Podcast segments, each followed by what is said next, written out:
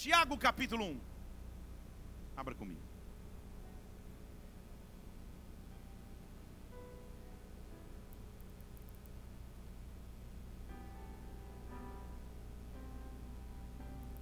Tiago capítulo 1, versículo 5. Não há uma necessidade imediata de você decorar versículos da Bíblia, referência e, e, e tudo. Tem pessoas que têm facilidade para isso, tem outras que não. Eu tenho certa facilidade, quanto mais você vai, lendo, mais você vai decorando. E esse foi um dos primeiros que eu decorei já na adolescência. E você vai entender o porquê. Porque eu li esse versículo incessantemente antes de qualquer prova de matemática ou de química. Um dia chorando nos estudos, meu pai falou: lê esse versículo. Eu falei: agora ele é a minha chave de vida.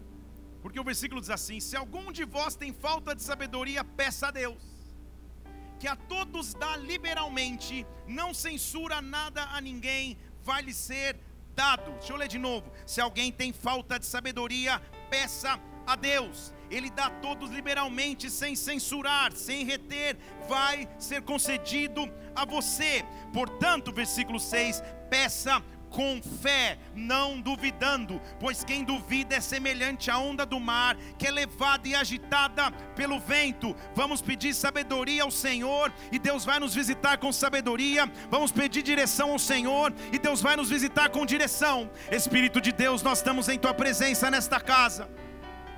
Nós vemos aqui porque amamos o teu nome, porque tu és o centro de nossa vida. Nossa existência só tem sentido se Jesus Cristo for o centro, a base, o fundamento, a pedra fundamental. Por isso, nesta noite, vem mais uma vez nos presidir aqui, meu Deus. Que quando a tua palavra for pregada, corações possam ser tocados, impactados, transformados pelo teu poder. Invade esta casa com a tua glória. Toma minha vida em tuas mãos, meu Deus. Dá ordem aos teus anjos ministradores. Neutraliza nas regiões celestiais tudo que seria contrário ao teu agir, contrário ao teu mover, e que o teu reino se manifeste aqui. Que a tua glória se manifeste aqui. Levante uma de suas mãos, se possível for. Ah, meu Deus, vá além do nosso corpo, da nossa carne, vá além da nossa alma, dos nossos pensamentos e sentimentos e fala conosco de espírito a espírito nesta hora. Que o teu reino se manifeste aqui na terra, como já aconteceu no céu. Nós, como igreja de Jesus Cristo reunidas, como uma geração que anseia por mais de ti, louvamos antecipadamente o seu nome por aquilo que o Senhor já fez. Nós te aplaudimos, nós te damos glória, nós te damos adoração. Oh, aleluia! Esses dias ao andar no aeroporto com meu filho, indo pregar em, em Belo Horizonte, ele fez uma brincadeira que me lembrou da minha infância, brincadeiras que são atemporais, independente das gerações, das tecnologias. Toda criança certa vez já brincou disso. Estávamos andando no aeroporto, ele falou: "Pai, eu vou fechar os meus olhos, vão dar com o olho fechado, só me avisa se eu for bater em alguém. Eu dei a mãozinha para ele, ele com os olhos fechados assim, semi-fechados, eu posso perceber, porque eu fazia uns testes jogando para cima das pessoas, ele desviava de maneira milagrosa. Ele andava com os olhos fechados, tentando desafiar a, a, a, a ele mesmo, qual confiança ele teria, que ele não cairia, que o seu pai o seguraria. O que a Bíblia está nos mostrando em Tiago capítulo 5, versículo 1, tem que ser um manual de nossa vida. Mas ao mesmo tempo, ele é um contrassenso à natureza humana. Na natureza humana nós estamos acostumados a enxergar, projetar, ver uma direção e um norte e seguir. Não estamos muito acostumados ou não sentimos tão confortáveis quando temos que caminhar com os olhos fechados, como, quando temos que caminhar sem enxergar direito como vai ser. Portanto, a Bíblia diz: se você falta sabedoria, peça a Deus. Põe lá para mim, Tiago 1, versículo 5. Quem tem falta de sabedoria, peça a Deus. A resposta é peça a Deus, tudo bem? Se eu tenho falta de sabedoria, se eu tenho falta de sabedoria, este versículo tem que ser curador para todos nós, porque ele está nos afirmando que eu não sou obrigado a saber tudo, Eu não sou obrigado a ter todas as respostas. Eu não sou obrigado a dominar todo o contexto da minha história e vida. Mas Ele está me deixando um caminho a seguir. Quando eu não souber, eu tenho que pedir a Deus. Quando eu não souber, eu tenho que clamar a Deus. Quando eu não souber, Deus vai invadir a minha história e vai me dar a sabedoria que eu preciso. Eu sei que há pontos cegos em nossas vidas. Nós não sabemos todas as coisas, nós não temos todas as respostas, mas nós temos acesso àquele que conhece tudo. E nesta noite ele está aqui neste lugar para nos dar sabedoria, para nos dar instrução, para nos dar direção. Que seja uma noite que os nossos olhos espirituais se abram, que os teus ouvidos se abram, para que você escute a voz de Deus. Ele diz: peça a Deus peça ao Senhor, mas peça, versículo 6, com fé, sem duvidar. Peça com fé, sem duvidar. Não, você não tem a resposta de todos os próximos passos da sua vida. Não, você não pode arquitetar tudo com todos os detalhes e você não consegue controlar tudo que vai acontecer em 2024. Você não sabe muitas vezes como fazer, como reagir, como proceder. Só tem uma resposta de acordo com a Bíblia e nela eu quero me basear nessa noite. Deus está nos dizendo: tenha fé, caminhe com fé, ande pela fé, atravesse os desafios pela fé. Levante suas mãos aos céus, Pai, que nesta noite a fé dos teus filhos, a nossa fé seja ativada para um novo nível, que nós mergulhemos em maior confiança contigo, mesmo sem enxergar, que nós possamos continuar crendo que o Senhor não muda e que as tuas promessas são reais. Se você crê, dê um brado ao Senhor e aplaudo aqui.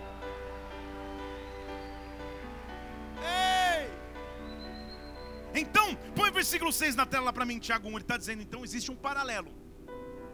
Ou você anda pela fé, ou você anda levado como uma onda no vento. Ou você caminha pela fé, ou qualquer vento vai te levar para qualquer lado. Existem muitos ventos que tentam mudar a direção, por vezes de alegria, mas por vezes de dúvida, de cansaço, de incerteza, de insegurança. Você sabe quais são os ventos. E ele está dizendo: quem anda com Deus e pede ou se achega a Ele com fé, não será como uma onda que é levada pelo mar de um lado para o outro. Um dia crê, um dia não crê, um dia está feliz, um dia está triste, um dia sabe que Deus faz, no outro dia duvida se Deus existe. Deus quer ativar a minha fé. Olhe para alguém com a cara de quem vai profetizar. Ó, tem uns profetas sorrindo até. Fala: Vou liberar uma palavra profética sobre a tua vida.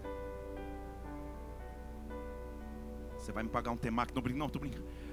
Me empolguei. Fala, vou liberar uma palavra profética sobre você. Um comando profético. Fale para ele: tenha fé. Tenha fé. Independente das circunstâncias, tenha fé. Independente dos problemas, tenha fé. Independente da realidade, tenha fé. Continue crendo no Senhor e chegue a Ele sem duvidar. Se te falta sabedoria, peça a Deus. Enquanto eu estiver pregando aqui, eu quero que você pense quais são os pontos cegos da sua vida, coisas que você não consegue comandar, respostas que você não tem. Peça ao Senhor sabedoria, porque nesta noite Ele vai te conceder. Só uma coisa eu te digo: tenha fé, caminhe e ande em fé. Isso vai contra a natureza humana, que precisa enxergar tudo para depois andar. A fé muitas vezes vai ser abalada e atacada, mas quem anda e caminha em fé, anda sem duvidar, anda sem temor, anda sem preocupações do tempo presente dos maiores inimigos de nossa fé são as coisas que eu chamo de preocupação do tempo presente. A vida é repleta de situações que nos levariam à preocupação, à ansiedade, à dúvida, à incerteza e a medo. As preocupações vão surgindo. Quanto mais você vive, mais vivenciado você está, mais as preocupações vão tomando conta de ti. Você só entende realmente o preço que os seus pais pagaram, por exemplo, quando é você que passa a pagar os boletos das escolas. É, aleluia. Quando é você que tem planejado as viagens familiares, aí você entende, meu Deus. Quanto mais gente vai vivendo, mais as preocupações do tempo presente vão tomando conta. Sim ou não? Quando você não tem tanta maturidade de vida, você só vai. Você só acontece. Semana passada, meu filho virou para mim, com oito anos, falou: Minha filha está terminando com a graça de Jesus a última semana de um período de um intercâmbio e vai voltar em nome de Jesus semana que vem está aqui. Uh, não que a gente esteja sentindo falta, imagina, chorando, imagina, mas está tudo bem. E ele virou para nós semana passada e falou: Pai, a gente podia ir para os Estados Unidos segunda-feira, né? Tá bom. Ele não sabe qual é a cotação do dólar. Ele não sabe se ele tem um visto, passaporte está válido. Ele não sabe se a passagem está. Ele só, para ele, ele só, vamos. É só entrar e vamos. Como quem vai ao boqueirão, vou, vou dar uma chegada ali. Quando você é imaturo em experiências de vida, a sua fé passa a ser um pouco mais preservada. Por isso que a Bíblia diz que nós temos que nos aproximar a Ele como crianças. Está entendendo comigo aqui? Não com a imaturidade, mas com a inocência de que nós temos um Pai que cuida, um Pai que cumpre, um Pai que sempre que você não enxerga, sempre que você não tem um rumo a seguir, você vai escutar uma voz. Da série de, de brincadeiras atemporais. Veja como os períodos de férias escolares você tem que inventar de tudo. E uma das, das, das brincadeiras top 3 das, desse período de férias escolares é uma famosa chamada Marco Polo. Quem sabe do que eu estou dizendo? Ninguém teve infância aqui. Entra-se numa piscina, ou fica com o olho fechado em algum lugar, e quem está procurando grita Marco, e você responde Polo. Eu não sei por que isso. Não sei por que é Marco Polo, podia ser Felipe, sei lá o que podia ser. E com os olhos fechados, você vai só ouvindo a voz. Onde esse cara está gritando Polo? Nunca ninguém brincou disso? Vocês, eu acho que eu que era muito urbano, tinha que ficar inventando brincadeira em apartamento. Ah, é outro nome aqui? Como que é no Paraná? Piaguria? É assim? Deve ser a versão do Paraná. Mas o fato é que a brincadeira é. Como, como que é aqui? Gato mia. Gato mia. É, eu prefiro ficar no Marco Polo, né? Porque, imagina eu desse tamanho numa piscina. Não, não, não dá, né? Aí, aí vamos ficar no Marco Polo, tá tudo bem. O fato é que o que traz segurança para aquele que não consegue enxergar é que ele escuta uma voz de direção. Tudo que nós precisamos para andar pela fé é continuar tendo a voz que nos direciona, é continuar ouvindo aquele que cuida de todas as coisas. Não deixe que as preocupações com o tempo presente roubem a sua fé, não deixe que as preocupações com o agora ou com amanhã roubem a esperança que nós temos em Deus. Gente, se na Bíblia alguém passou por tribulações, esse é o apóstolo Paulo. Em todas as séries de tribulações, você pode ver que ele, que ele, que ele como ministro, vivenciou ele pregou e no final de uma pregação foi apedrejado. Ele foi picado por uma víbora a ponto de morrer. Ele quase morre num naufrágio. Ele tem na, na, na, na carta aos Coríntios, na igreja em Corinto, o seu apostolado questionado e diziam que ele não era eloquente, ou seja, diziam que ele não falava bem.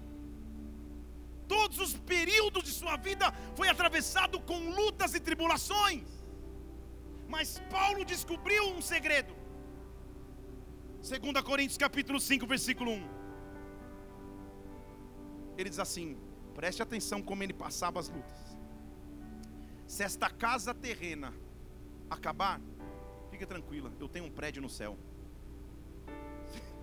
Você entendeu o que, o que fazia Paulo passar as lutas? Está dizendo, cara, se o pior dos piores acontecer e essa casa terrena acabar, tem um prédio construído para mim no céu.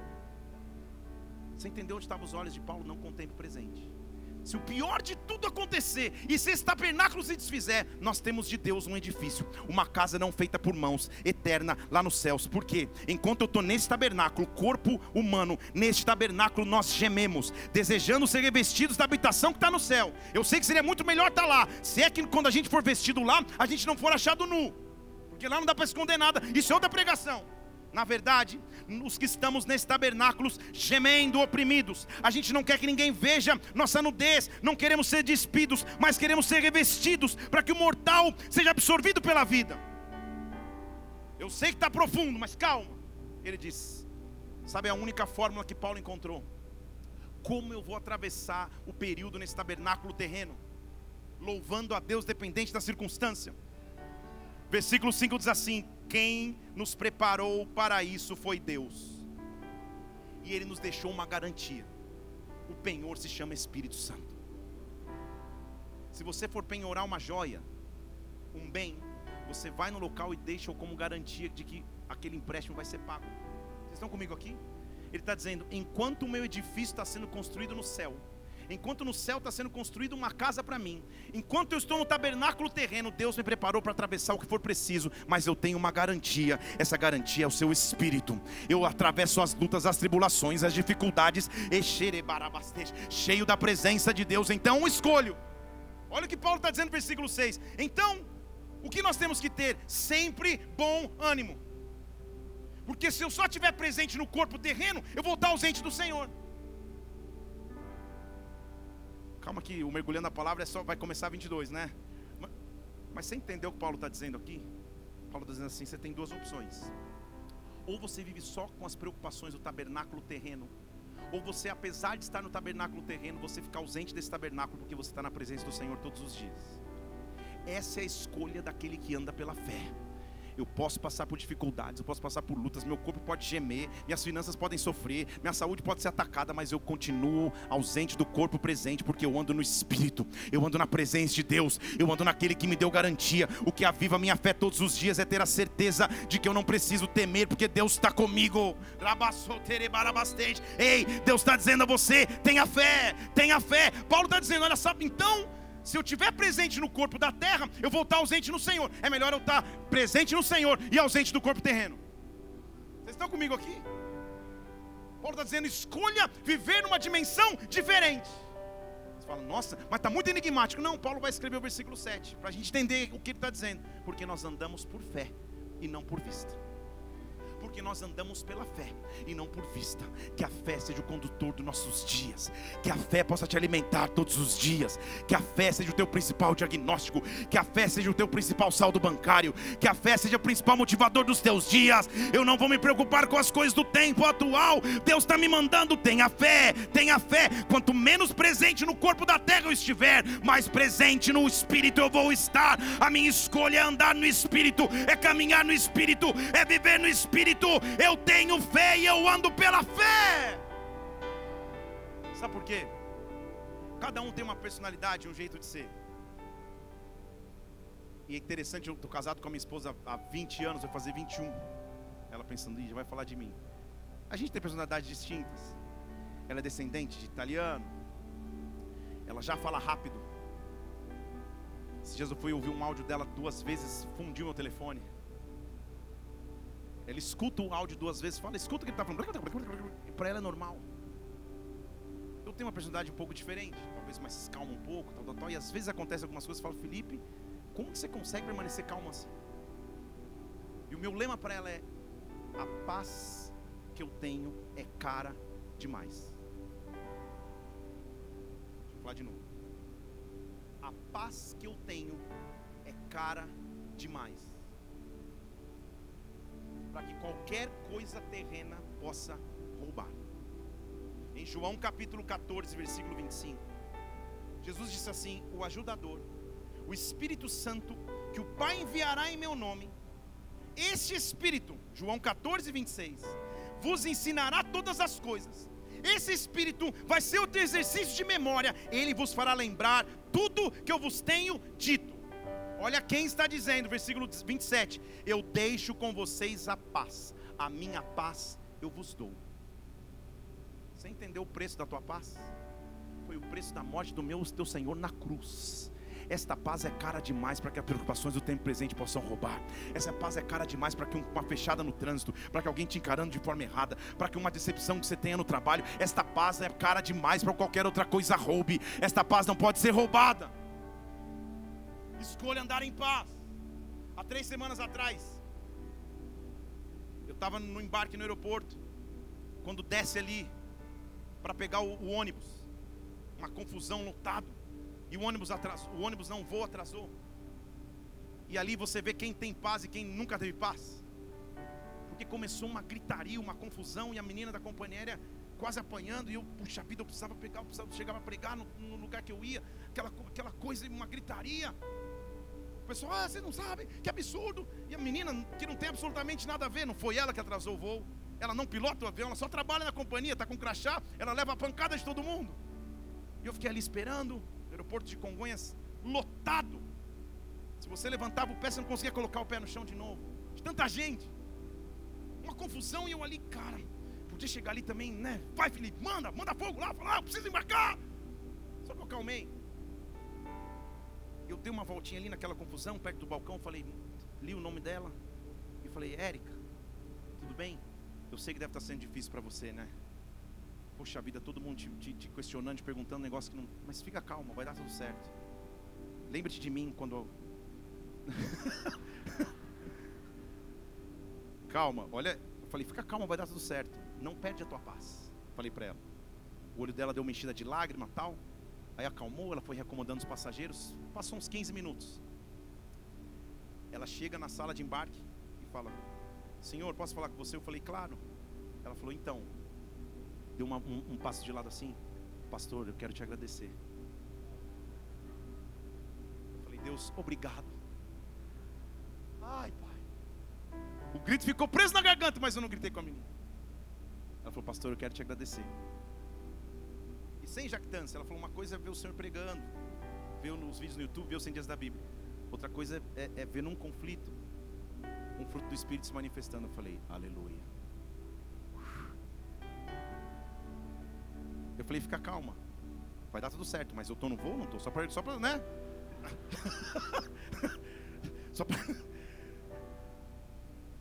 Quais coisas roubam a tua paz? Será que a paz que é, é, que é o item mais caro foi deixado para você, depois da tua salvação. A salvação a gente vai desfrutar na eternidade, mas enquanto você está na terra, Ele diz: Eu vou te dar a minha paz.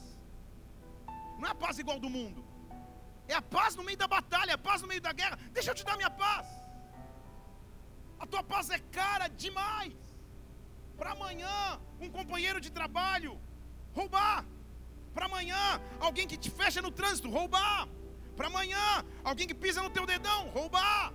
A paz é cara demais para que qualquer coisa terrena roube. Se eu estiver na paz, meu coração não se preocupa. Se eu estiver em paz, eu continuo tendo fé, apesar da circunstância do meu redor. Deus quer ministrar sobre nós a tua paz. Ah, Espírito Santo, vem visitar essa igreja com a tua paz, a tua paz que excede o entendimento, a tua paz que vai além do natural.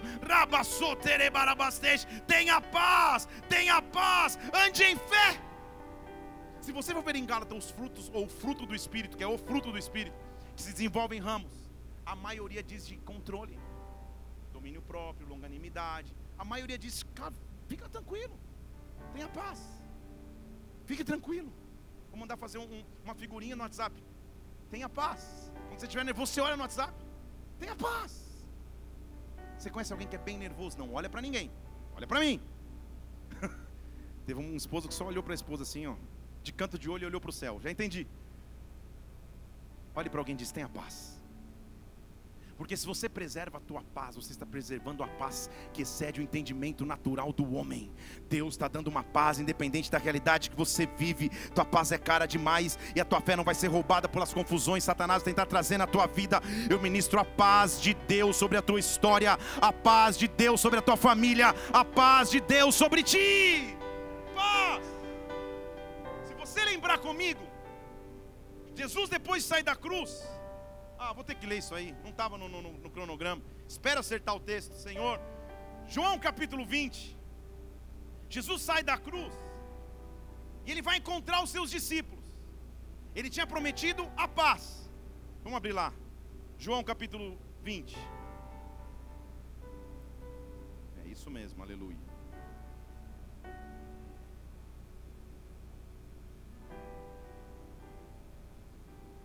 Versículo 20. Ele encontra seus discípulos, mostra a eles as mãos, mostra ele o que estava acontecendo. E olha o versículo 21, olha o que ele diz: Paz seja com vocês. O que era uma promessa se tornou uma realidade. Antes de ir para a cruz, ele diz: Eu vou deixar com vocês a paz. Quando ele surge depois da cruz, ele diz: A paz já está com vocês. A paz já está com vocês. Nas maiores dificuldades que você possa atravessar, não perca a tua paz. Quem anda em paz, anda em fé. A paz já está com vocês. Como o Pai me enviou, agora eu envio vocês. Então, tendo dito isso, versículo 22. Esse é forte, hein?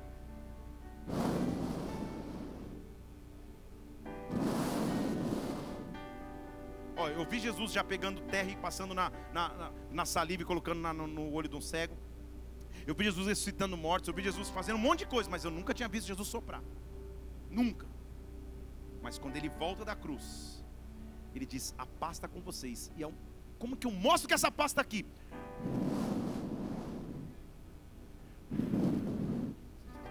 Sabe o que ele estava fazendo? Se você lembrar comigo em Gênesis, quando ele cria o homem do pó da terra, ele sopra nas suas narinas fôlego de vida. O homem passa a ser alma vivente, mas agora ele sopra sobre o homem do seu espírito. O homem passa a ser espírito vivificante, ele passa a ser um espírito que traz vida todos os dias. Do fôlego que eu tenho em mim, eu jogo sobre você o teu ar, a tua respiração, os teus pulmões vão vão ter o meu fôlego, o meu vigor. Receba o sopro do espírito sobre ti. Receba o Espírito Santo. Ele estava dizendo ali, e Ele continua dizendo para nós: sopra, sopra, Espírito de Deus, sopra.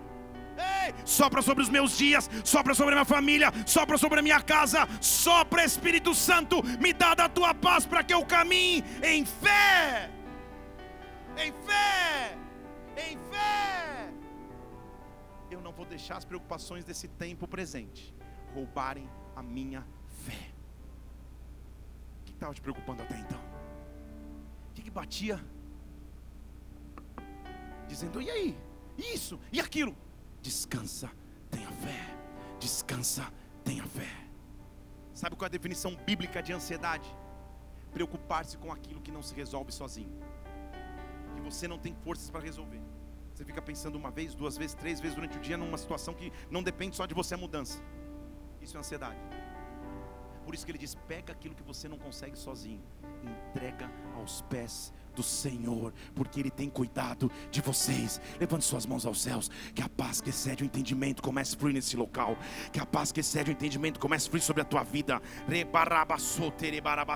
Espírito Santo, jamais as preocupações com o tempo presente vão roubar a minha fé, vão roubar a minha paz, vão roubar a minha alegria. Tenha fé, que a paz de Deus visite a tua história hoje. Entenda que para andar pela fé, nem sempre você vai estar no controle de tudo, nem sempre você vai entender tudo o que está acontecendo, senão não precisaria de fé. Então, o maior desafio, e você percebe que está pronto para andar pela fé, quando você está numa área que você não domina e não controla. Por isso que ele diz em Provérbios capítulo 3: confia no Senhor e não se confunda no teu próprio entendimento confia no Senhor. Não tenta você entender, confia no Senhor. Reconhece-o nos teus caminhos, Ele vai endireitar as tuas veredas. Olha o que ele está dizendo no versículo 7: Não queira ser sábio aos teus próprios olhos, só teme ao Senhor, fica longe do mal. Isso vai ser saúde para a tua carne, refrigério para os teus ossos. Você entendeu? O que ele está dizendo, o máximo que eu posso fazer é ficar longe do mal, porque pelo menos a carne e os ossos estão preservados. Agora, alma e espírito eu tenho que colocar nas mãos dele. Você entendeu o que ele está dizendo? Só faz teu papel, se afasta do mal, vive uma vida de santidade, vive uma vida em aliança com Deus, preserva a tua carne, preserva os teus ossos. Agora, tua alma, teus sentimentos, teus pensamentos, tuas emoções e o teu espírito, coloca nas mãos daquele que pode todas as coisas. Tenha fé, tenha fé, tenha fé. Eu sinto repetir isso para pessoas hoje. Tenha fé, tenha fé, tenha fé. A fé vai te levar a lugares que você não imaginou. A fé vai te fazer enfrentar barreiras que você jamais viveu. Eu oro para que um ânimo novo venha sobre você, para que o cansaço vá embora para que o medo vá embora, para que a murmuração vá embora. Tenha fé, tenha fé. Eu me levanto na autoridade do nome de Jesus Cristo para confrontar tudo aquilo que tiraria tua paz, que roubaria tua fé. Se prepare, tenha fé, confie em Deus e deixe Ele agir na tua história. Fé.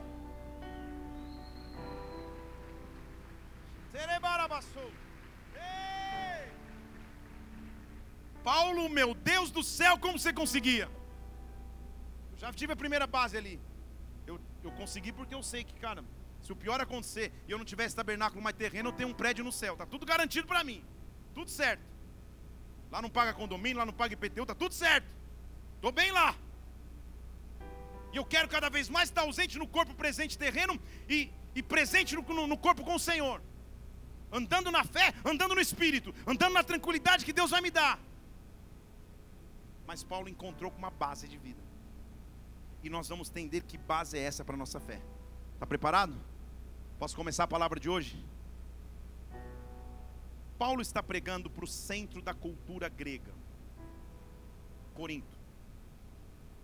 A igreja em Corinto, como já te disse aqui, começou a questionar, algumas pessoas começaram a questionar o apostolado de Paulo, dizendo que ele não era um verdadeiro apóstolo, etc.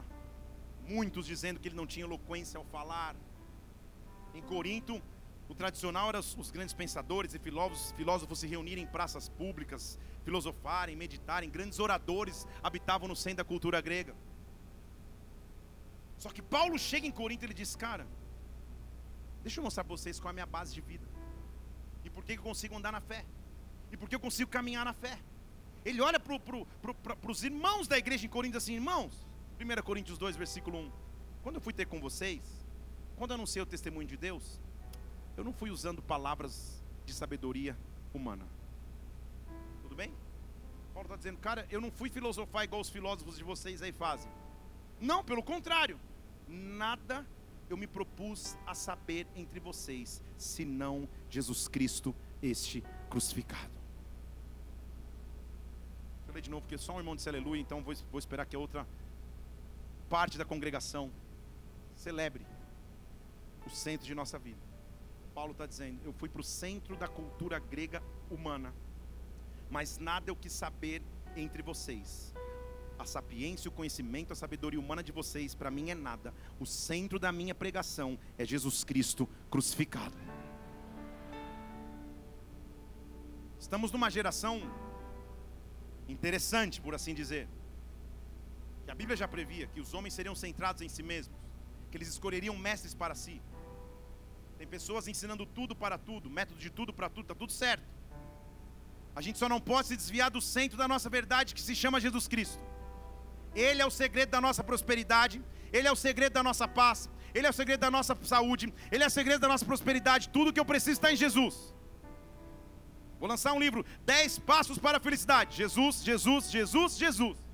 10 passos para prosperidade. Jesus, Jesus, Jesus, Jesus.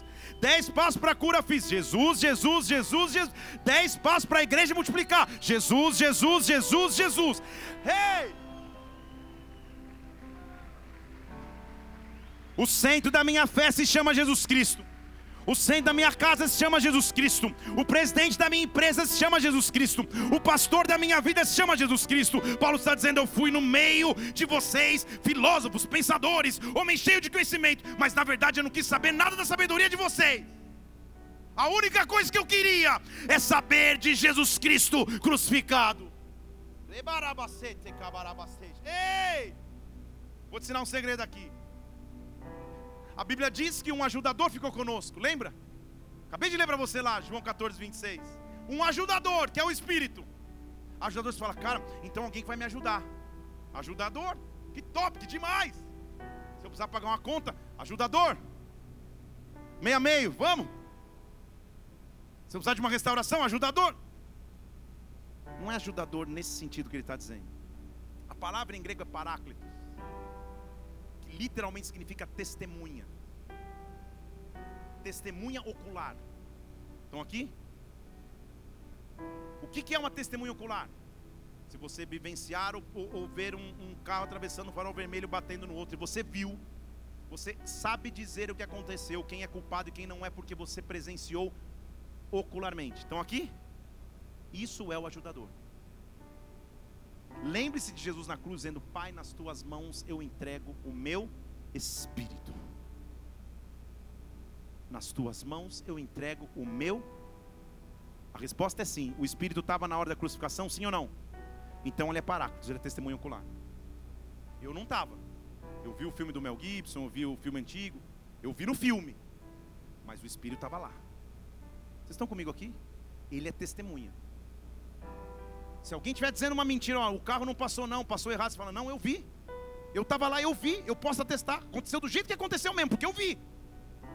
Você entendeu o que é o Espírito Santo para a gente na terra? Quando você se levanta e fala, cara, Jesus cura. Ele fala, eu vi. Você entendeu? Ele vem assinar. Não, eu sei. Não, Jesus, ele, ele, ele salva, ele provê, ele restaura. Eu vi. Eu sou testemunho ocular. Pode, pode assinar porque é isso mesmo. Então, quando eu começo a falar de Jesus Cristo na terra, o Paráclitos precisa se manifestar. Ele vem.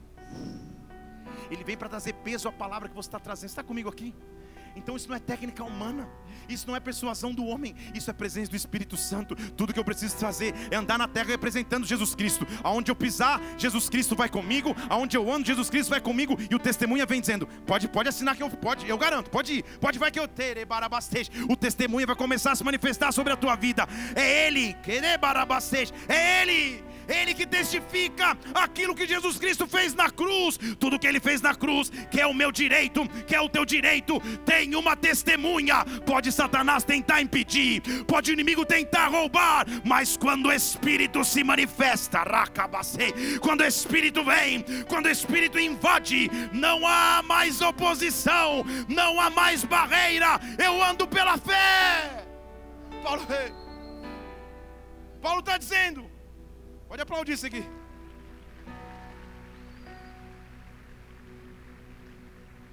Sabe o que Paulo está dizendo? Ó, oh, então, o centro da minha pregação é Jesus Cristo crucificado. E não se engane, hein? Paulo está dizendo para a galera do, em Corinto, versículo 3. Quando eu tive com vocês, eu estava em fraqueza, eu estava em temor, eu estava em tremor, gente. Eu estava vivendo dias difíceis. Paulo está dizendo isso. Não é que eu estava nas melhores festas, eu estava passando momentos de dificuldade. Mas a minha linguagem e a minha pregação não consistiram em palavras persuasivas de sabedoria, mas em demonstração do Espírito, do Espírito de poder.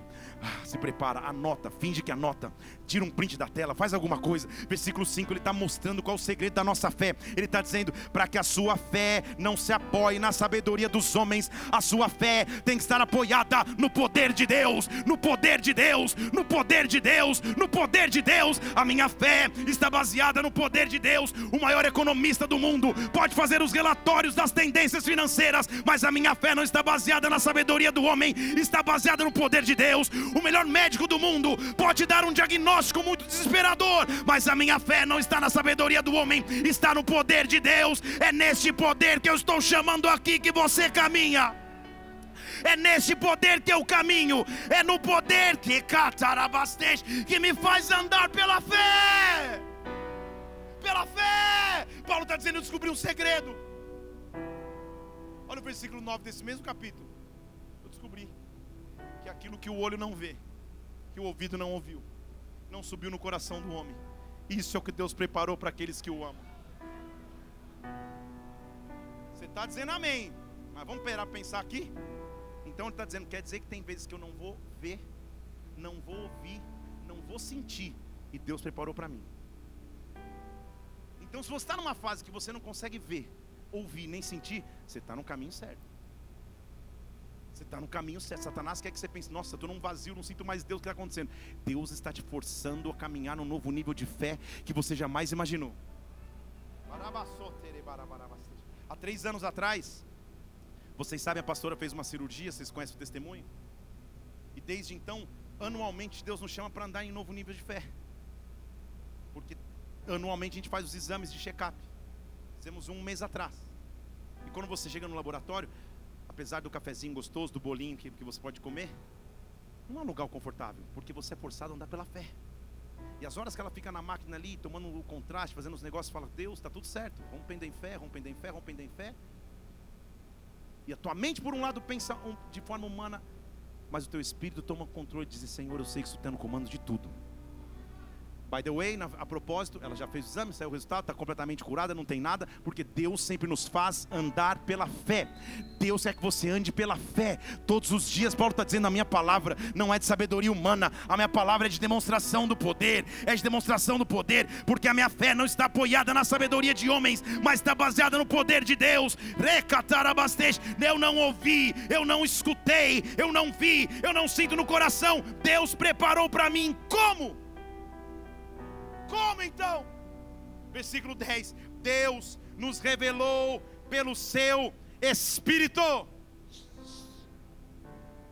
O Espírito esquadrinha as coisas até as profundezas de Deus. Tudo que eu preciso é andar em revelação, andar em revelação com Deus, que o Espírito Santo revele os próximos passos. Ele diz: é, se você chega nesse nível, ele está dizendo, porque quem? Olha o versículo 11. Só esse versículo, só esse capítulo dá uma pregação. Quem é dos homens que entende as coisas dos homens, senão o espírito do homem que nele está? Se você quer só viver as coisas humanas, é só andar no espírito humano. É isso que ele está dizendo. Agora, as coisas de Deus, ninguém pode compreender, só o Espírito de Deus. Cara do céu, você entendeu o que ele está dizendo? Que todos os dias ao levantar, ou eu ando no espírito do homem, espírito humano, ou eu ando no espírito de Deus. Ou ando nas coisas naturais do homem, ou ando nas coisas sobrenaturais do Espírito de Deus. Vai ter momentos que você não vai conseguir explicar, vai ter momentos que você não vai conseguir raciocinar direito, você não vai entender direito, vai parecer que está num beco sem saída e de repente Deus vem e traz uma solução, de repente Deus vem e traz uma resposta, porque Ele está te chamando para andar pela fé, Ele está te chamando para andar pela fé. Começa o teu ano de 2024 mergulhando num novo nível de fé na presença de Deus, na presença de Deus, na presença de Deus. Então, mostrando o segredo dele, gente. Paulo está dizendo: eu, eu subi de nível, eu passei de fase. Sabe o que eu faço? A minha escolha, versículo 13, é não falar com palavras de sabedoria humana. Eu falo com palavras ensinadas pelo Espírito, porque eu comparo o espiritual com o espiritual. Isso é o segredo da fé. Vocês estão aqui? Você olha para alguém e fala: não está, foi condenado pelos médicos. Sabedoria humana, perfeito mas eu vou comparar o espiritual com o espiritual. Eu sei um Deus que pode curar. Essa é a minha base de comparação. Deus vem e faz. Naturalmente você olha e fala, cara, não há mais saída para minha vida profissional, minha empresa só Jesus. Eu estou no top 3 do Serasa e SPC, top 3. Fala, Senhor, meu nome já é mais conhecido lá. Fala meu CPF, pessoa já sabe de cor, faz sinal da cruz. Tá difícil. Sabedoria humana nunca vai mudar. Se você compara espiritual com espiritual, o meu Deus há de suprir cada uma das minhas necessidades de acordo com o seu poder. Eu escolho caminhar no sobrenatural, eu escolho andar no sobrenatural, eu escolho andar acima das ondas que vem vindo contra mim. Racabarabastei. Sabe por quê? Versículo 14: O homem natural não aceita as coisas do espírito. Para o homem natural, o que é do espírito é loucura. Não dá para entender mesmo, porque se discerne espiritualmente mas quem é espiritual discerne tudo e não é discernido por ninguém. Versículo 15. Porque quem pode conhecer a mente do Senhor para que possa ensinar o Senhor alguma coisa? Nós temos a mente de Cristo. Nosso pensamento não é terreno, nosso pensamento é celestial que os teus pensamentos invadidos com a mente de Cristo nesta hora, que o Espírito Santo possa invadir a tua mente, que vá contrário à tua natureza humana e você passe a andar no sobrenatural. Ei! O que eu sinto dizer aqui, Deus está ativando sobre ti uma semana de milagres, um mês de milagres sobrenaturais. Tenha fé, ei, tenha fé. Escolha andar pela fé. Pega aquilo que te preocuparia hoje, pega aquilo que roubaria tua fé hoje e tenha fé. Se você crer, dê um brado ao Senhor e adoro. Ei!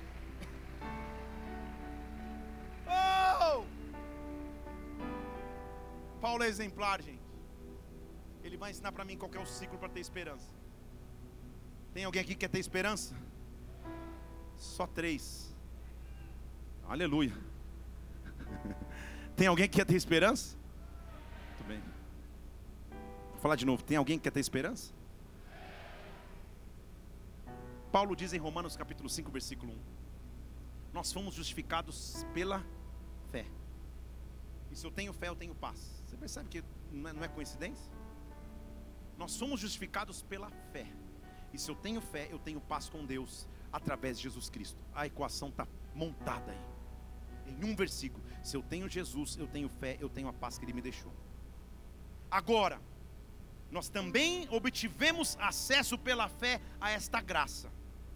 E estamos nela firme, com glória na esperança da glória de Deus. Paulo, hein, gente? Tribulação para Paulo, já te expliquei. É apanhar, é naufragar, é ficar três anos preso antes de ir para Roma. Tribulação para Paulo é um negócio meio complicado.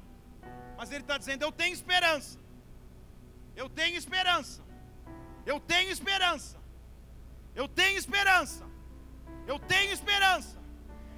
Versículo 3: Não somente isso, presta atenção, meu Jesus. Nos gloriemos nas tribulações. Aí é difícil ouvir um amém na congregação. Paulo está dizendo: quando você estiver passando pela prova, passe pela prova dando glória a Deus. Eita, meu Deus! É o que Paulo está dizendo. Paulo está dizendo: quando você estiver na tribulação, dê glória. Tribulação para naufragar, é apanhar, é ser apedrejado. Eu já contei toda essa história aqui. Tribulação para Paulo não é, não, é, não é um negocinho pequeno, não. Tribulação é profunda. Ele diz: tenha glória, se alegre nas tribulações. A pergunta é se você quer ter esperança, sim ou não? Então vamos lá. Não há como ter esperança se eu não começar com a tribulação.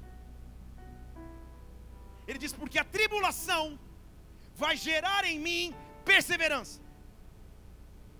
Não há como perseverar se não passar por tribulações. É o que Paulo está dizendo.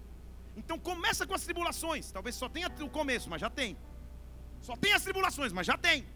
Ele diz: quando você passa pela prova, dando glória a Deus, esta prova vai te ensinar a perseverar. Perseverar é não desanimar, é não desistir, é não dar um passo atrás. E aí, ele diz: a tribulação me leva à perseverança. Posso continuar? A perseverança me traz experiência. A definição bíblica de maturidade é atravessar a mesma circunstância pela segunda vez, mas agora eu reajo diferente. Entendeu? Maturidade é quando eu passo algo que eu já vivi e falo, cara, agora está tranquilo, já sei o que é isso. Teu testemunho ou teu trauma hoje vai virar um testemunho um dia. Se você é um empreendedor que já passou dificuldades, altos e baixos profissionais, quando você vê um jovem, ai que desespero, meu Deus do céu, fala, vem cá, senta aqui. Deixa eu te mostrar, eu tenho experiência. Vem comigo aqui? Eu já passei por isso, vem aqui. Eu já passei pela tribulação que me fez perseverar e que me deu experiência. E se eu tenho experiência, a experiência me leva à esperança. Você entendeu o ciclo de esperança de Paulo? Começa na tribulação, eu não paro, eu persevero. Se eu persevero, eu me torno experimentado. Se eu estou experimentado, agora eu tenho esperança. Porque quando chega a próxima tribulação, eu persevero. Se eu perseverei, agora eu fiquei mais experiente. Se eu estou mais experiente, eu vou ter mais esperança. Aí surge uma nova tribulação, eu persevero de novo. Ele me dá mais experiência, eu renovo a minha esperança. Quer ter esperança? Passe pela tribulação, gloriando a Deus. Quer ter esperança? Persevera. Quer ter esperança? Ganha experiência, mas jamais perde a esperança num Deus que pode fazer. Paulo encontrou o caminho para a perseverança. Sabe o que ele diz? Presta, meu Deus. Depois você imprime esse versículo, põe no para-brisa do teu carro amanhã. Tribulação, perseverança, experiência, esperança tribulação, perseverança, experiência, esperança. Infelizmente, estamos acostumados a um evangelho um pouco triunfalista, que parece que tudo vai dar sempre certo, tudo vai ficar sempre bem. E aí quando você passa tribulações, você fala, não quero mais, desistir de Deus. E Paulo está dizendo, cara, é na hora da tribulação que eu pedi para gloriar. Estão comigo aqui? Então, a tribulação ela passa porque ela gera perseverança. A perseverança vai tirar a experiência. A experiência vai te dar esperança. E olha o que Paulo vai dizer no próximo versículo, se eu não me engano, é o 5, é né? E a esperança não desaponta. Você está comigo aqui? O homem pode falhar, O sistema pode falhar, a religião pode falhar, a igreja pode falhar contigo, a sociedade pode falar contigo, a tua família pode falhar contigo, mas a esperança não desaponta, porque a esperança me mostra que o amor de Deus está em nossos corações através do Espírito Santo que nos foi dado. Eu tenho fé, eu tenho fé, eu vou passar pela tribulação, eu vou perseverar, eu vou me tornar experimentado e a esperança não vai me desapontar. Eu começo minha segunda-feira com essa fé, com essa certeza com essa esperança. Ei! Fé! Fé! Fé! Ei! Paulo, ele está mostrando o segredo de ter fé. Você está comigo aqui hoje ou não? Daqui a pouco eu vou começar, estou só na introdução. Minha esposa não disse amém, então vou correr. Romanos 4. Ele está dizendo: o fato de eu ser herdeiro vem pela fé. Herdeiro é aquele que vai ter uma herança para receber. Ele diz: o fato de eu saber que eu sou herdeiro das promessas de Deus é pela fé. Se eu ando na fé, eu sei que eu tenho uma herança dos céus sobre a minha vida. Pela fé. Você entende por que a tua fé sempre é atacada? Você entende por que a tua fé sempre é roubada? Porque se a tua fé é roubada, você deixa de crer que tem uma herança dos céus para você, que tem bênçãos de Deus para você. Ele diz: o fato de eu ser herdeiro vem pela fé, porque isso é segundo a graça, para que a promessa seja firme por toda descendência. Não é atitude de lei, não é só lei, não é só cumprir rituais e aí eu sou herdeiro, não, é fé é a fé que teve Abraão, que é pai de todos nós. Esta fé, que fé foi essa, Paulo está dizendo no versículo 17, a fé que está escrito quando ele disse a Abraão: Por pai de muitas nações te constituí. E ele creu, presta atenção agora, ô oh, Jesus, ele creu que Deus vivifica mortos que Deus ressuscita histórias, que Deus muda diagnósticos, e Ele chama aquilo que não é como se já fosse. Você entendeu o que é fé? Ei, Ele chama aquilo que não é como se já fosse. Para você, o nome de Abraão, para Abraão, uma letrinha só, não é isso?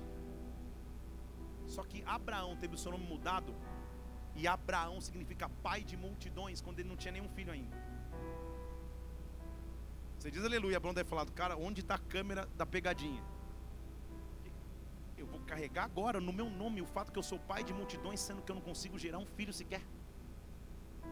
Fé é chamar a existência o que ainda não existe. Fé é chamar o que não é como se já fosse. Você não entendeu?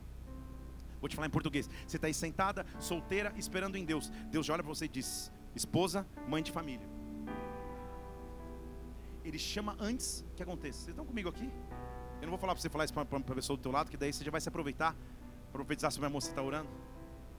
Ele olha para você que está começando a entrar na faculdade agora, fazendo o primeiro dia do curso, ele já diz: empreendedor de sucesso profissional. Ele te chama antes que aconteça. Você não está entendendo? Ele fala antes que aconteça. Por isso que ele coloca sonhos no teu coração, para que você não perca o foco da sua fé.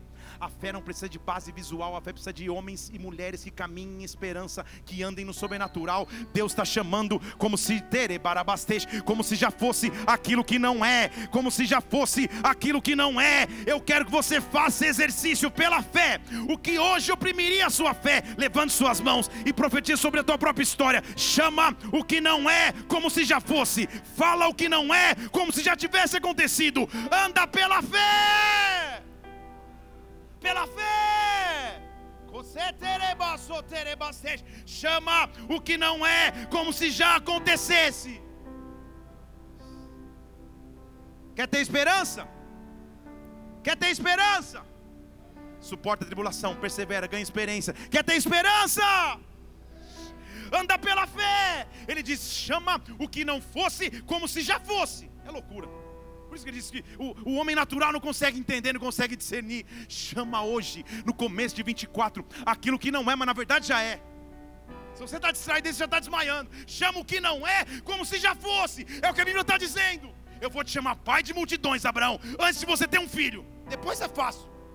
Eu quero chamar antes. Há uma atmosfera de fé nesse lugar hoje. Agora, posso começar? Para mim, esse é o versículo. Vou até, vou, vou até olhar junto com você. Versículo 18. Porque Abraão, em esperança, creu contra a esperança. Ah, agora não entendi. Agora, agora, calma, agora fiquei confuso. Abraão, em esperança, creu contra a esperança. Ué, deixa na tela o versículo. Claramente a Bíblia está me fazendo entender que existem dois tipos de esperança: a esperança natural humana e a esperança sobrenatural divina.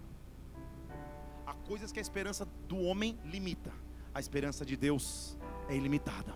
Há coisas que a esperança natural diz é impossível. Nosso Deus é um Deus de, de impossíveis. Abraão disse contra a esperança, ou em esperança, ele acabou com a esperança. Eu sei que você. Anota, anota, finge que anota. Você, ah, meu Deus.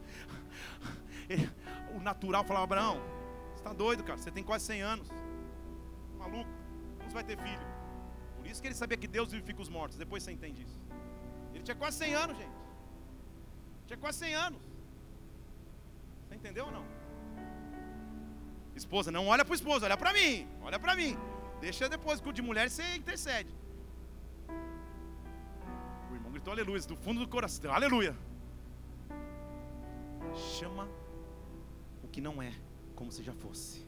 Creia em esperança contra a esperança. Você está comigo aqui?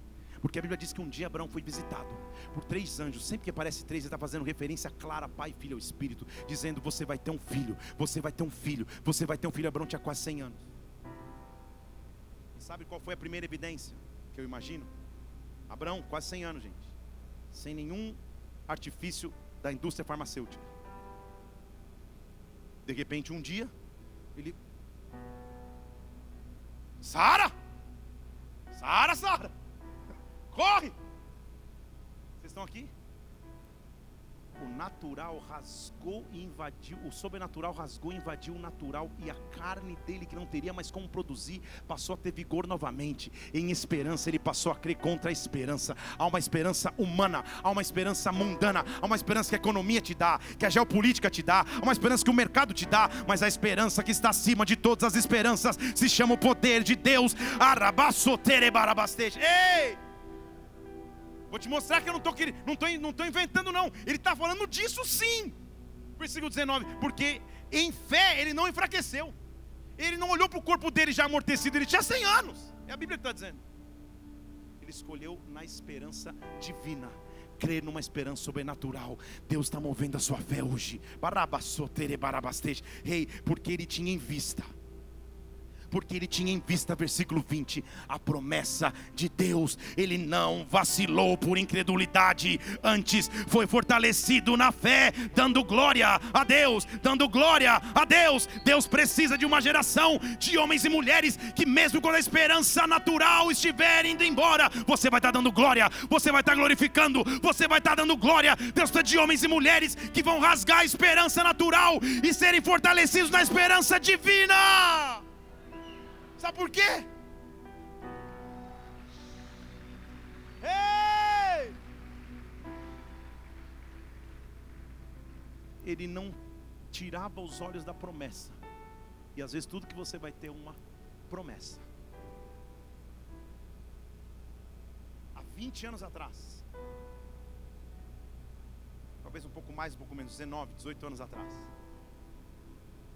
eu trabalhava com um time de futebol, organizando as viagens desse time para o exterior. E esse time foi jogar no Japão.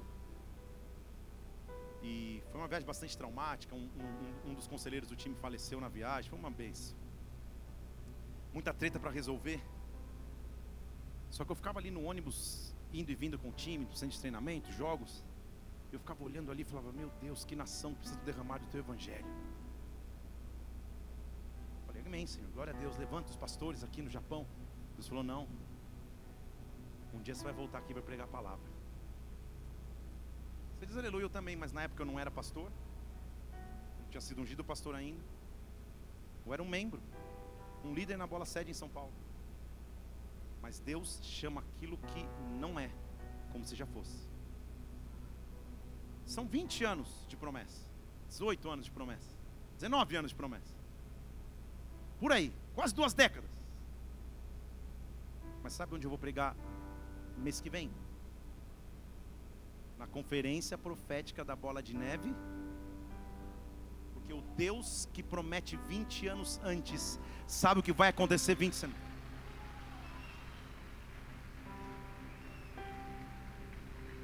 O que para você é tão longe da tua realidade hoje? Deus pode mudar a tua história em um mês, Deus pode mudar a tua história em dois meses, Deus pode mudar a tua história em cinco anos, em dez anos. Deus hoje, enquanto você não desiste aqui, te impulsiona pela fé, a enxergar que os planos dele são maiores do que os teus, que coisas grandes ele vai fazer na tua vida. Não perca os olhos na promessa de Deus, porque Abraão tinha uma convicção. Eu caminho com uma convicção. Olha o versículo 21. Ele estava certíssimo, não é só certo. Ele tinha total convicção que aquele que prometeu era poderoso para fazer que aquele que prometeu era poderoso para fazer. Levante uma de suas mãos aos céus. O Deus que prometeu, Ele é capaz de fazer. Eu oro agora para que um para que no teu espírito você receba fé. Abra os teus lábios e comece a falar ao Senhor. Peça a Ele fé. Peça a Ele que te derrame fé de forma sobrenatural. Se Ele prometeu, Ele é capaz de cumprir. Se Ele prometeu, Ele vai fazer. Tenha fé, tenha fé, tenha fé, tenha fé.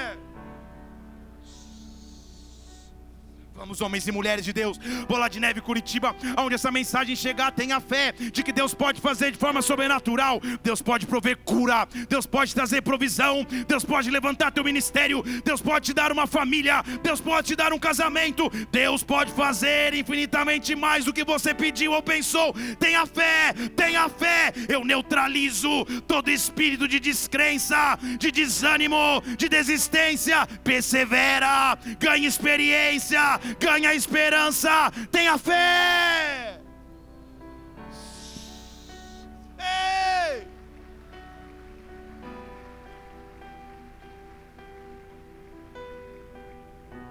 Aí talvez você me pergunte, pastor, você uma pergunta então. Qual vai ser minha garantia então?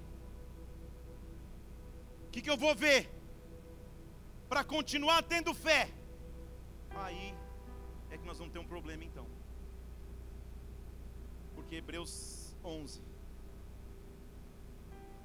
o famosíssimo capítulo de Hebreus 11, no versículo 1, diz que fé é o fundamento do que se espera, mas é a prova das coisas que não se veem. Você não vai ver mesmo. E é por isso que você precisa de fé naturalmente talvez não aconteça. É por isso que você precisa de fé. Naturalmente seria impossível. Você precisa de fé. A fé é o fundamento daquilo que se espera. O inimigo tem roubado a esperança de tantos. Tem feito com que tantos desistam de sonhar. Desistam de esperar. Sabe o que é isso na verdade? Um ataque na sua fé. Deus está ressuscitando sonhos aqui hoje. Deus está ressuscitando promessas de novo aqui hoje. Lá na minha infância, no século passado, nós cantávamos uma música que diz: Cada vez que a minha fé é provada, tu me das a chance de crescer um pouco mais. Quem sabe do que eu estou falando aí? Isso. A geração que não sabe, daqui a pouco vai saber se a gente canta essa. Mas não vamos, porque eu não lembro. E o refrão explodia: Rompendo em fé. Lembra? Vou lutar e vencer. Esqueci a letra, mas era rompendo em fé. Era assim. Ó, a galera tá cantando, o coral tá animado. Você lembra como era? Rompendo em fé, minha vida se rompendo em com ousadia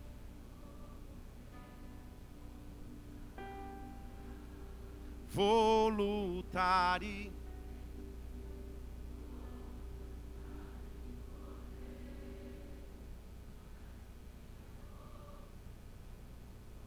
Deus está te chamando para andar pela fé, igreja. Deus está te chamando para romper com a sua fé. Deus está te chamando para, ainda a circunstância natural, caminhar pela fé.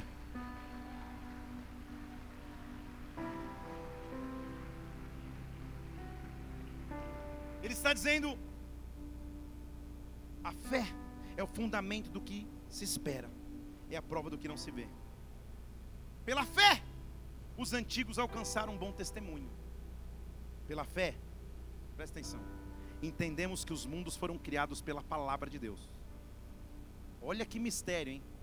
De modo que o que é visível não foi feito do que se vê. Meu Pai do céu, meu Jesus Cristo. Você entender a profundidade que ele está falando que é fé? Ele está dizendo: o que você vê não foi criado do que se vê. Jesus. Que pena que não tem célula hoje, eu queria ver os líderes anotando essa palavra. É, o que você vê não foi criado do que se vê. Está aqui. Não tem sentido. Ele está dizendo: esqueça de procurar parâmetro visual. Fé.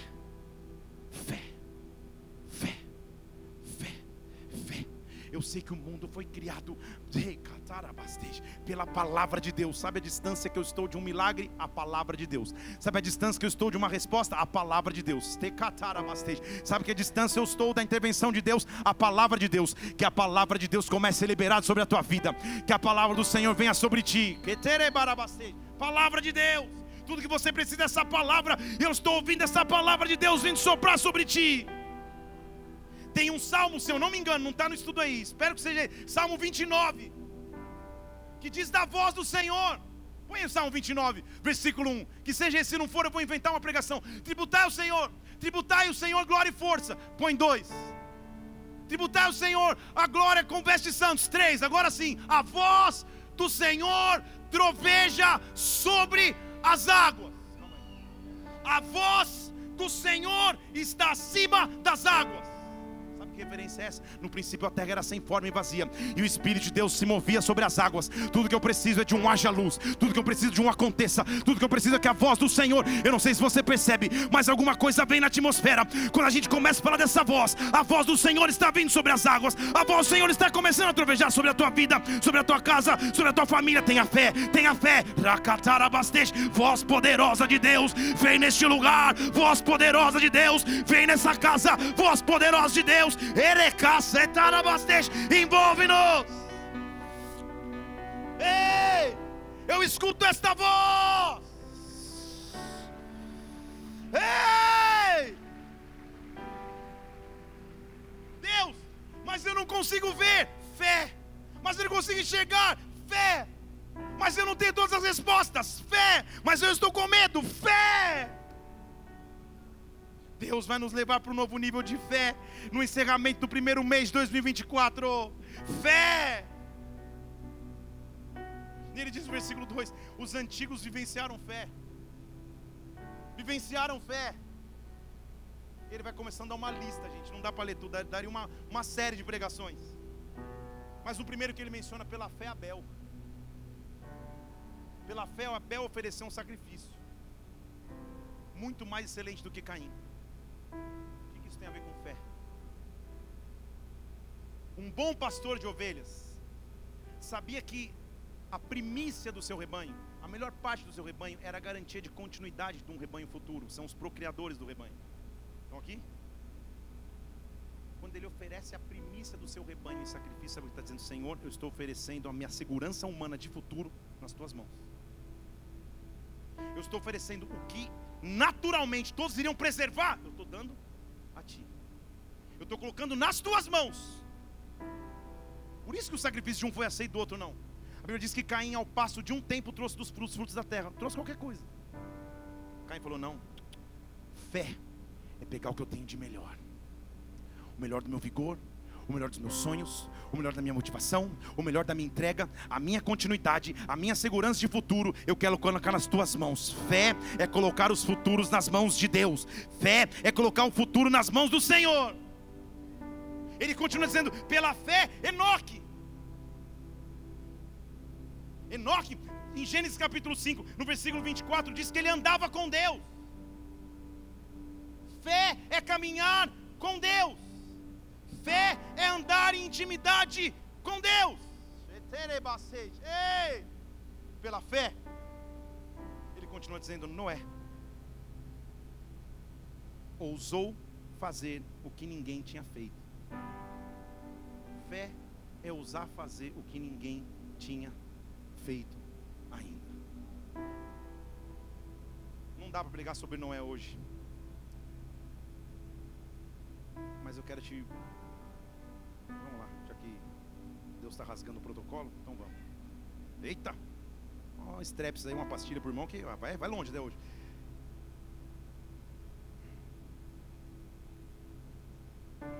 Põe na tela Gênesis 7.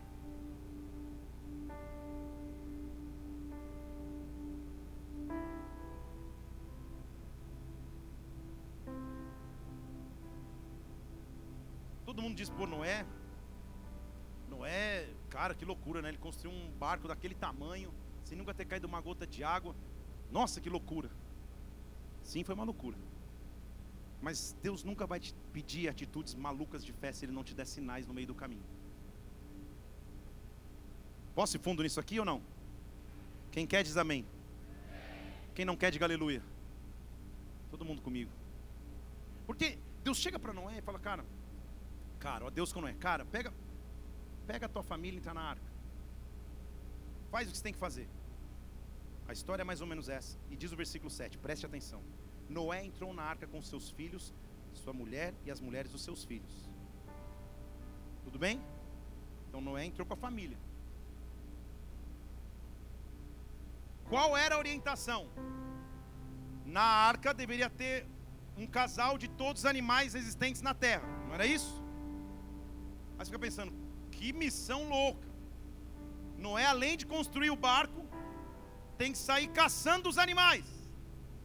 Chegando na girafa. Não é isso? Chegando no hipopótamo, chegando no leão, convencendo-os a entrar na arca. Não é isso? Sim ou não? Será, gente? Olha o que a Bíblia está dizendo lá. Ele só entrou com a mulher, e com, ele construiu a estrutura e entrou com a família. Aí põe o versículo 8. De todos os animais limpos e dos não limpos, de todo animal que está sobre a terra, presta atenção. Continua o versículo para mim. Entraram dois a dois para junto de Noé na arca. vou ler de novo ali. Noé construiu a arca e entrou com a família. Os animais começaram a vir. Olha eu imitando a girafa. Quer sinal maior do que esse? Vocês estão comigo aqui ou não? Ele não saiu caçando. Ele só foi obediente ao que Deus tinha pedido e o resto Deus foi fazendo para ele. Todo mundo chamava Noé de maluco. Todo mundo ali fala, que cara doido construindo uma arca. Ele fala, eu sei o Deus que me falou, mas eu também estou vendo um casal de leão vindo, estou vendo um casal de, de hipopótamo vindo, estou vendo um casal de rinoceronte vindo, estou vendo os animais vindo sem eu chamar. Tudo que eu estou fazendo é dar o primeiro passo. Estão comigo aqui? Os animais entraram para junto de Noé na arca. Quem anda pela fé só dá o primeiro passo e Deus vai começar a fazer o restante. Deus vai te dar sinais ainda esta semana do tamanho do seu poder e do tamanho do seu agir. Ei, agora. Eles entraram.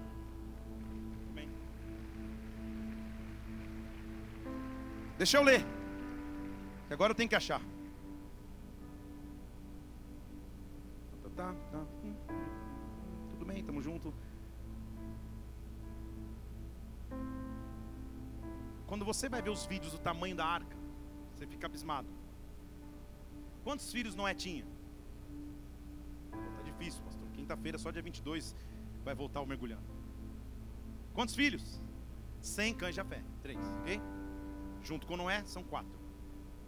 É impossível quatro homens, tendo a força que tenham, levantarem sozinho o tamanho da porta daquela arca. Impossível. Mesmo com todo o sistema de roldanas, de cordas, diz a Bíblia que os animais vieram Eles foram entrando. Noé entrou com a sua família. Versículo 16: Entraram macho e fêmea, como o Senhor tinha ordenado a Noé. E quem que fechou a porta? Lê para mim aí. Vocês estão comigo aqui? Tá ligado? É, é, é, portão eletrônico? Foi o primeiro da história. Não é só lá em cima. Pip, pip.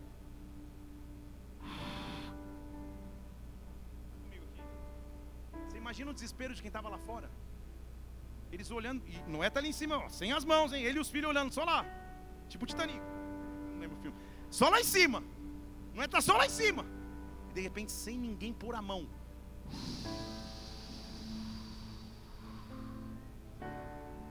Sabe o que Deus está mostrando para quem anda pela fé? Quem anda pela fé só começa o projeto.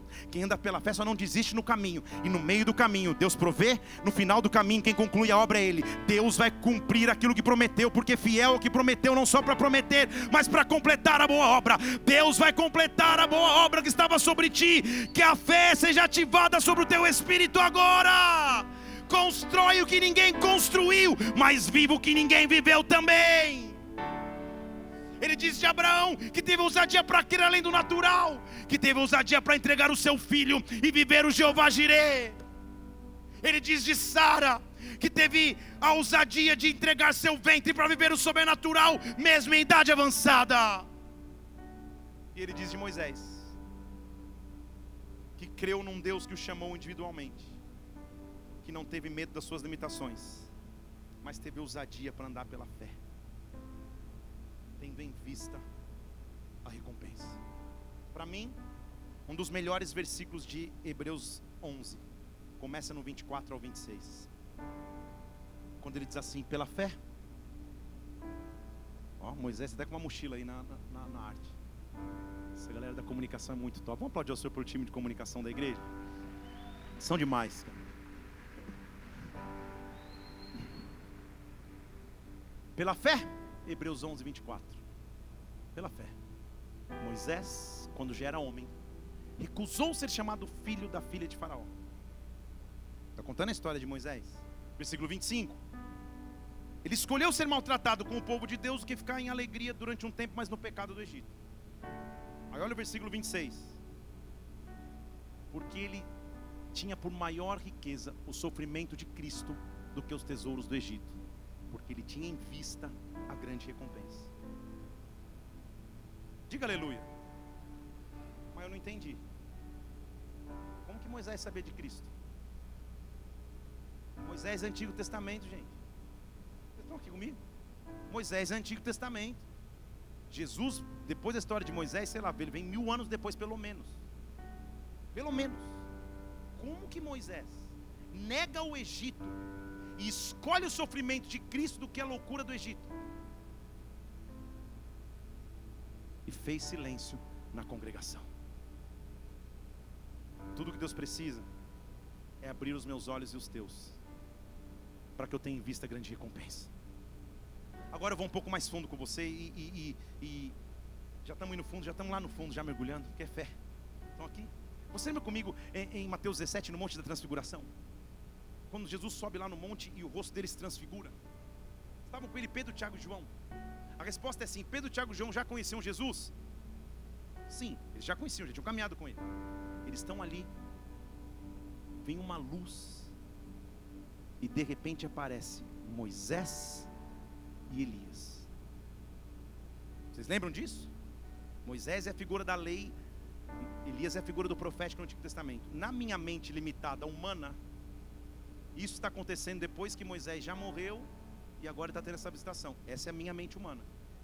Na narrativa bíblica é um pouco diferente. Vocês estão aqui? Jesus some, ou oh, perdão, Moisés some na narrativa bíblica num monte chamado Nebo, lá em Deuteronômio 34. Monte Nebo significa monte da palavra profética. Só esperança ele reaparece no Monte da Transfiguração, no monte chamado Tabor, que significa monte da palavra estabelecida e cumprida.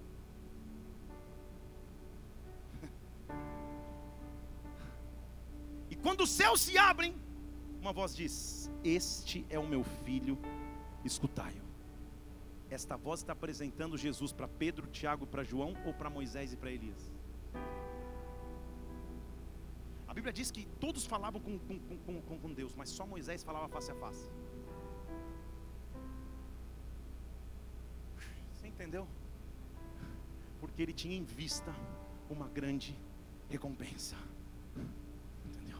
Em algum momento da caminhada de Moisés na terra, enquanto ainda no Egito, Deus o levou a ver o porquê ele iria caminhar. O que te explica que quando todo mundo é picado por serpentes no deserto, ele levanta uma cruz de bronze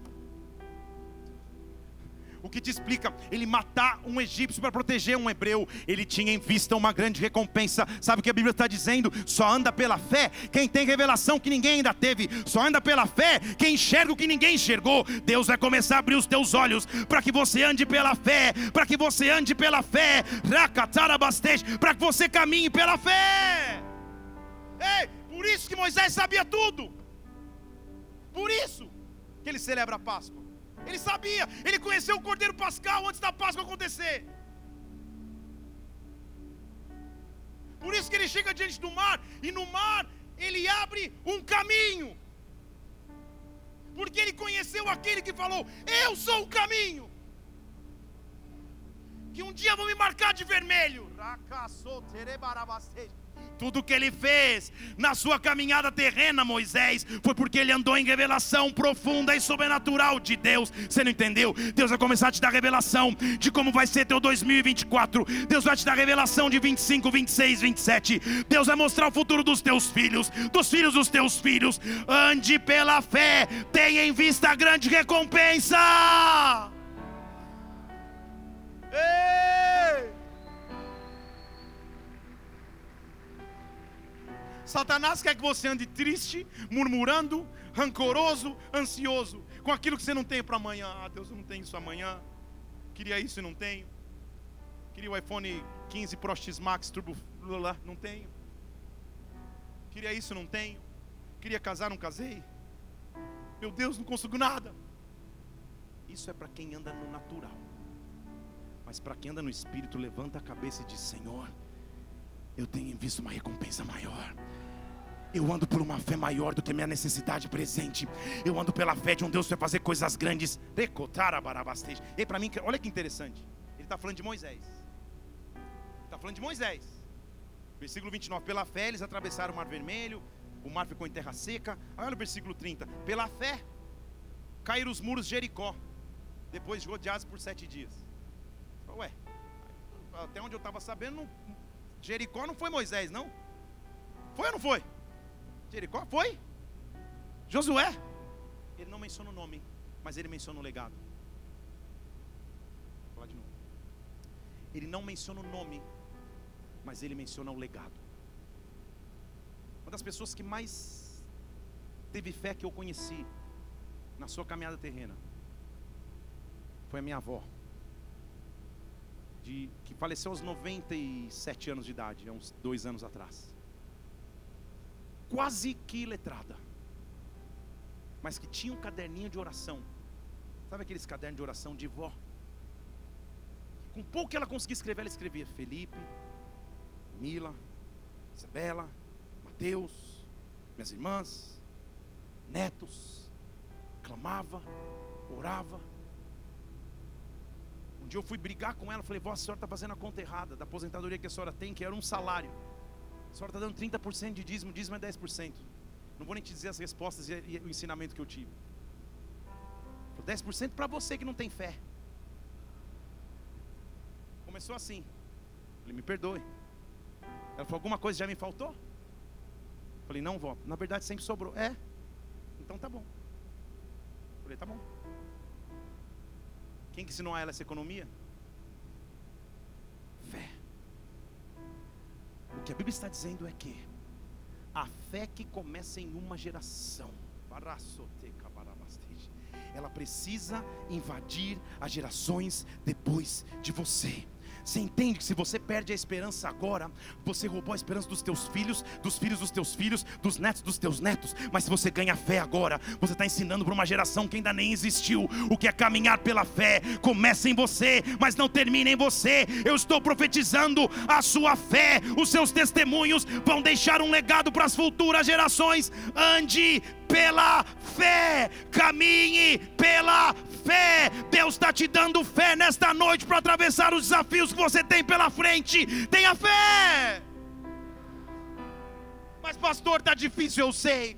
Está complicado, eu sei. Eu não tenho força para aguentar, eu sei. Mas Deus está dizendo: tenha fé. Sabe por quê? Versículo 33, esse mesmo capítulo 11, ele diz assim: pela fé Todos esses que eu mencionei venceram reinos, praticaram justiça, alcançaram promessas, fecharam a boca dos leões pela fé, apagaram a força do fogo, escaparam ao fio da espada, da fraqueza tiraram força, tornaram-se poderosos na guerra, colocaram em fuga exércitos estrangeiros. Já entendeu? É assim que eu quero que meus netinhos leiam, leiam sobre mim um dia. Estiver na cadeira de balanço, os cabelos já vão ter ido, que já foram mesmo. Os dentes esperam estar lá e eu, é, netos, pela fé. Eu fechei boca de leões. Pela fé, os exércitos retrocederam. Pela fé, eu escapei do fio da espada. Pela fé da fraqueza, eu tirei força. Deus está soprando uma força sobrenatural sobre você, amada igreja. Tenha fé, tenha fé, tenha fé, tenha fé, tenha fé. Eu quero te fazer um convite nessa noite. Nós vamos começar a adorar o Senhor aqui. Eu não sei o que estava roubando a tua fé até agora. Deus não perdeu o controle. Deus continua sendo Deus. Eu quero te fazer um convite. Para esse convite só tem uma pré-condição. Hebreus 11, versículo 6.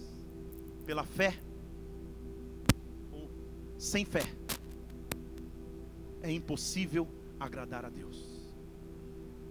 Porque Deus é recompensador daqueles que o buscam. Agora, é necessário que quem se aproxima dele se aproxime em fé. Eu quero te fazer um convite.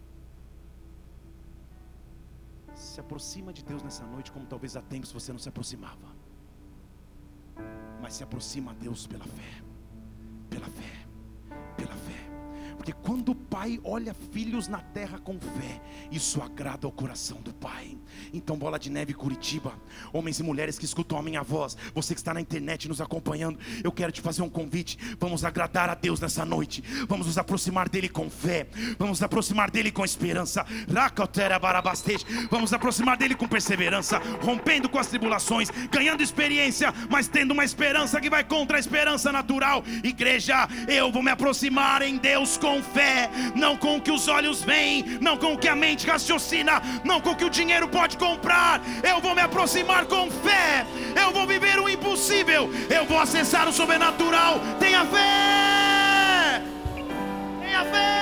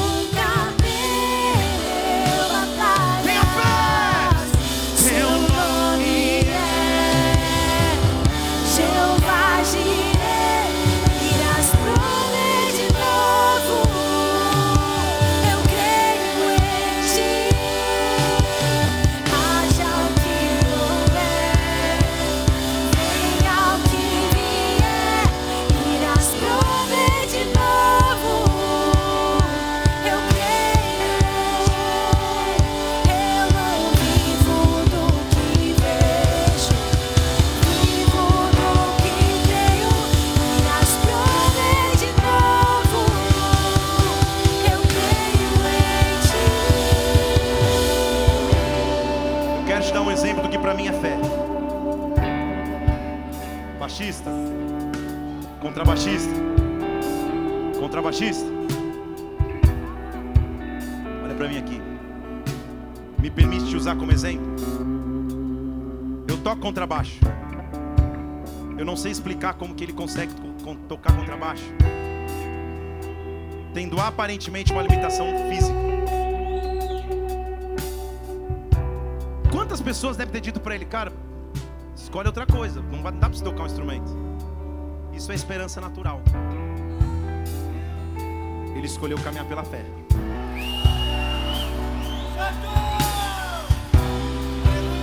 Agora, eu não sei qual vai ser a invenção de um dia. Talvez tipo uma, uma, uma pulseira que segura um microfone.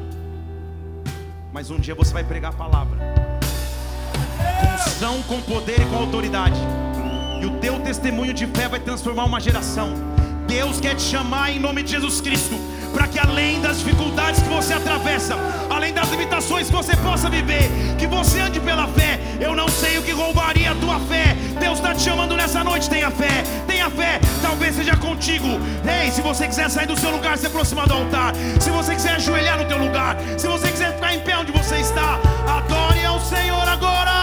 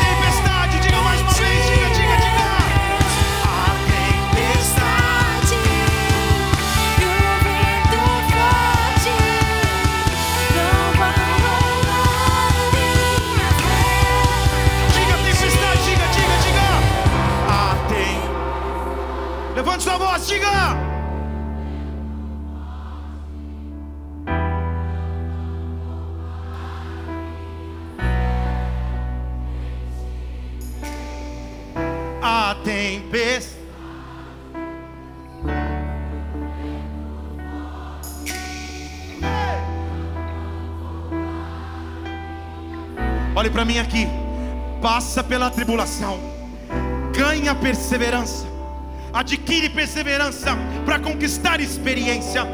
Ganha experiência e receba de Deus esperança, esperança esta que nunca desaponta. Eu quero me, me direcionar a tudo aquilo que achou que roubaria a tua fé nesse começo de ano, a tudo aquilo que roubaria a tua paz nessa estação, e com autoridade que é no nome de Jesus Cristo, eu quero que você levante suas duas mãos aos céus e faça uma declaração de Deus. A tempestade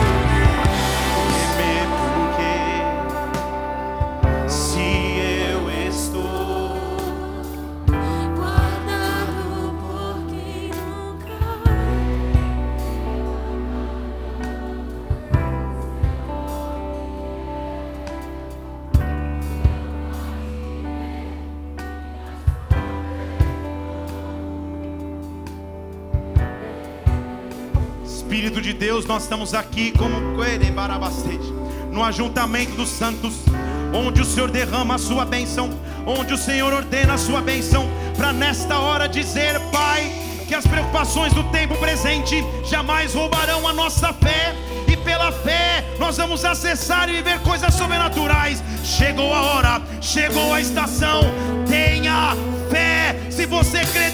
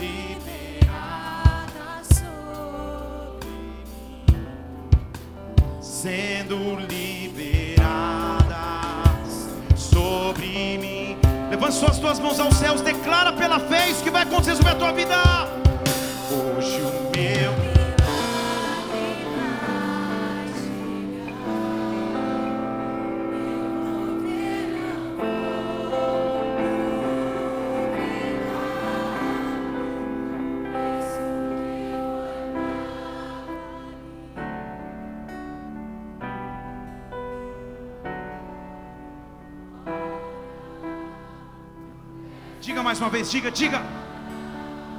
Hoje o meu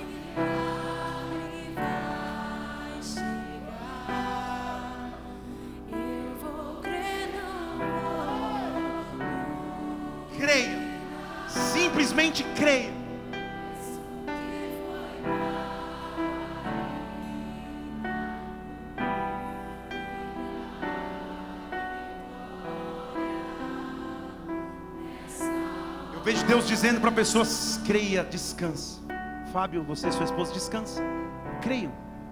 Deus já cuidou de tudo. Creia. Filha, não se preocupe mais. Creia.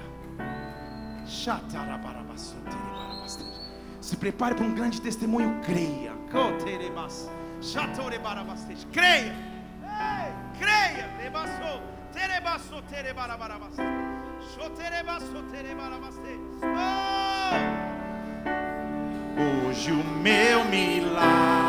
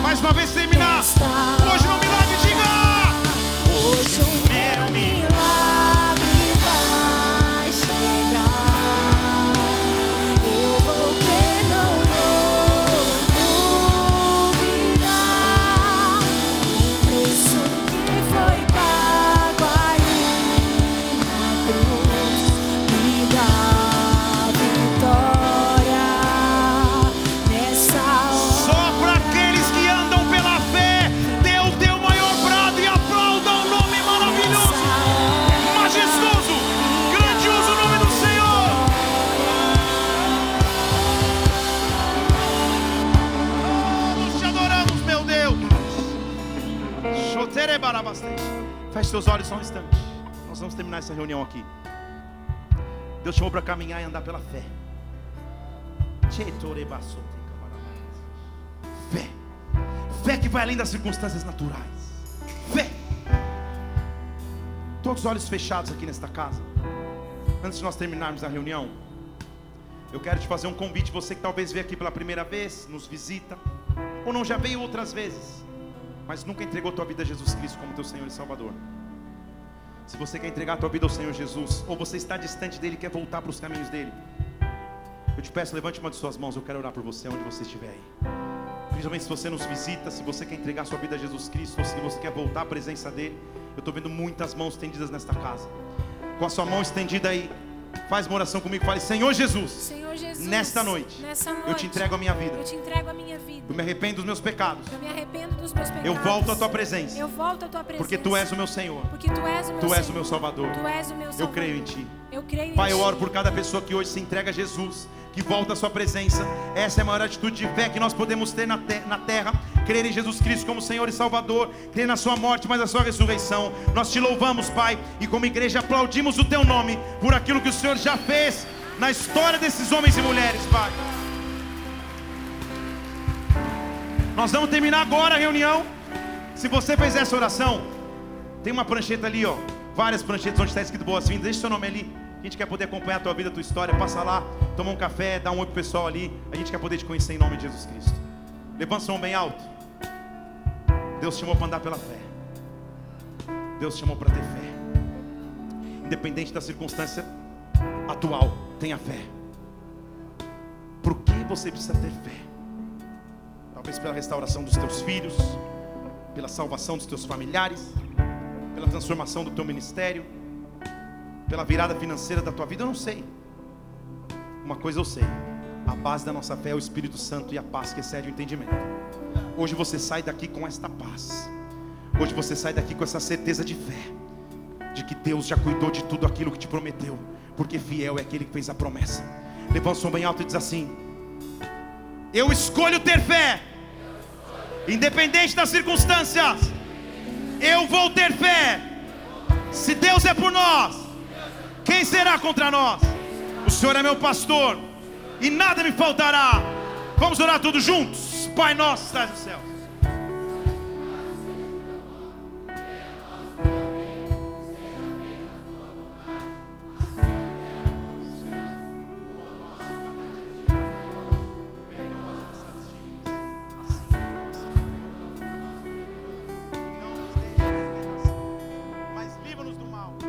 Pois teu é o reino, o poder. Amém, e amém, e amém, e amém. Sabe o que eu quero te pedir? Nós vamos terminar o culto agora. As luzes vão se acender. Se junta com mais dois, três, dez. Tira uma selfie aí. Coloca assim, tenha fé. Hashtag tenha fé. Me marca, marca a igreja. Eu quero poder viralizar isso que está acontecendo aqui, porque Deus está te fazendo andar pela fé. Levanta o som bem alto, que o amor de Deus Pai, que a graça do Senhor Jesus Cristo, que a unção majestosa do Espírito Santo repouse sobre a tua vida, que Deus te faça viver em novos níveis de fé. Deus não perdeu o controle, tenha fé, vai na paz, Deus te abençoe. Até semana que vem, até quarta-feira, até domingo, Deus te abençoe.